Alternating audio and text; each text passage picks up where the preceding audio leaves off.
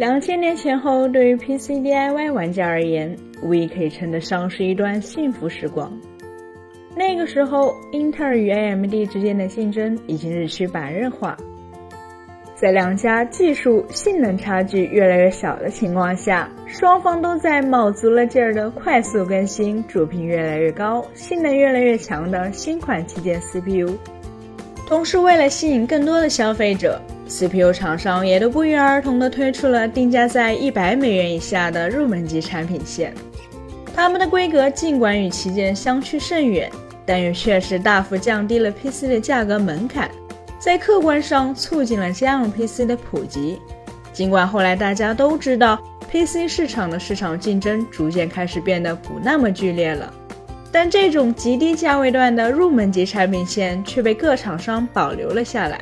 并似乎在定价方面俨然形成了约定俗成的规矩。举例而言，两千年的英特尔赛扬和 AMD 独龙，官方建议售价都在一百美元以下。而当时间来到二零二二年时，最新款的英特尔奔腾金牌赛扬桌面处理器的零售价格依然维持在五十到九十美元的范畴。考虑到通货膨胀等因素，甚至可以认为入门级 CPU 的价格在过去的二十多年时间里还出现了进一步下降的趋势。当然，入门级产品的兴起并非只出现在 PC 领域。在智能手机市场，同样也有很长的一段时间里，以早期红米、荣耀、魅蓝等品牌为代表，定价千元以下且性能在当时来说还不错的机型，一度成为爆款。甚至毫不夸张地说，我们如今能够体验到相对先进完善的移动互联网，都得要感谢当年这些百元机在移动端生态普及方面所做出的重大贡献。二零二二年秋季。英特尔方面突然宣布了一条新消息，称其将会从二零二三年开始，在笔记本 CPU 产品线中取消奔腾、赛扬品牌，并将低端型号改用新的英特尔 Processor，也就是英特尔处理器作为产品标识。而这一举动也被很多人解读为奔腾、赛扬时代即将彻底迎来终结。不仅如此，根据此后曝光的相关信息显示。新的英特尔处理器实际上不仅仅会取代奔腾和赛扬，甚至还包括了一部分低配的酷睿 i3 产品线，而这些新的处理器将会被命名为英特尔 N100 至 N300 系列，并在配置上迎来较大幅度的提升。具体来说，新产品线中哪怕是最入门的 N100 系列，也将会有四核起步的配置，而 N300 系列更是普遍配备八核。有望在性能上远超现在的酷睿 i3 家族。与此同时，在智能手机市场，百元机的衰落更是早已成为共识。别的不说，光是看看目前市场上那些五百至八百元的机型，就会发现，它们甚至就像是被遗忘了一样。不仅依然停留在四 G 时代，甚至普遍还在用着性能孱弱的四核处理器、观感糟糕的 720P 屏幕。以及连扫码可能都做不好的，只有针尖般大小的单摄配置。是的，CPU 厂商产品线的变更、配置的提升，意味着入门级 PC 可能会迎来一轮性能与价格的上涨。而智能手机这边，技术和配置久不更新的百元机，则代表了一部分廉价产品如今自暴自弃的市场策略。换句话说，就是无论在 PC 还是智能手机领域。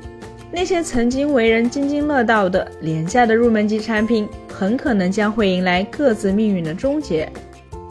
为什么入门级手机和电脑会逐步消失？其实这里面倒是没有什么阴谋论的成分，而是出于一些很现实的原因，那就是半导体制成本身的成本问题。针对这一点，PC Watch 日前做了一个相对详实的估算，根据他们所获得的数据显示。台积电上一代五纳米制程单晶圆制造成本大概在一万三千美元上下，而英特尔那边与其对应的英特尔七制程则是大约两万美元每晶圆。在这样的成本压力下，一个一百六十平方毫米的小规模 CPU，单纯的晶圆制造成本就高达六十八点七美元。再算上后面的封装、测试、流通等环节。相当于纯粹的成本就已经超过了一百美元，甚至可能已经接近一百三十美元。但是大家要知道的是，三洋 G 六九零零的官方零售价格却只有四十二美元。换句话来说，生产和出售这种采用新制程、新架构的廉价入门级处理器，对于厂商来说，如今其实已经是一门赔本赚吆喝的生意了。当然，英特尔现在或许还能亏得起，所以 PC 处理器的入门级产品至少目前还存在，甚至还在使用着与同期旗舰相同的制程与架构。但对于卖一颗芯片就必须赚一分钱的其他厂商来说，显然是不愿意这样去亏损的。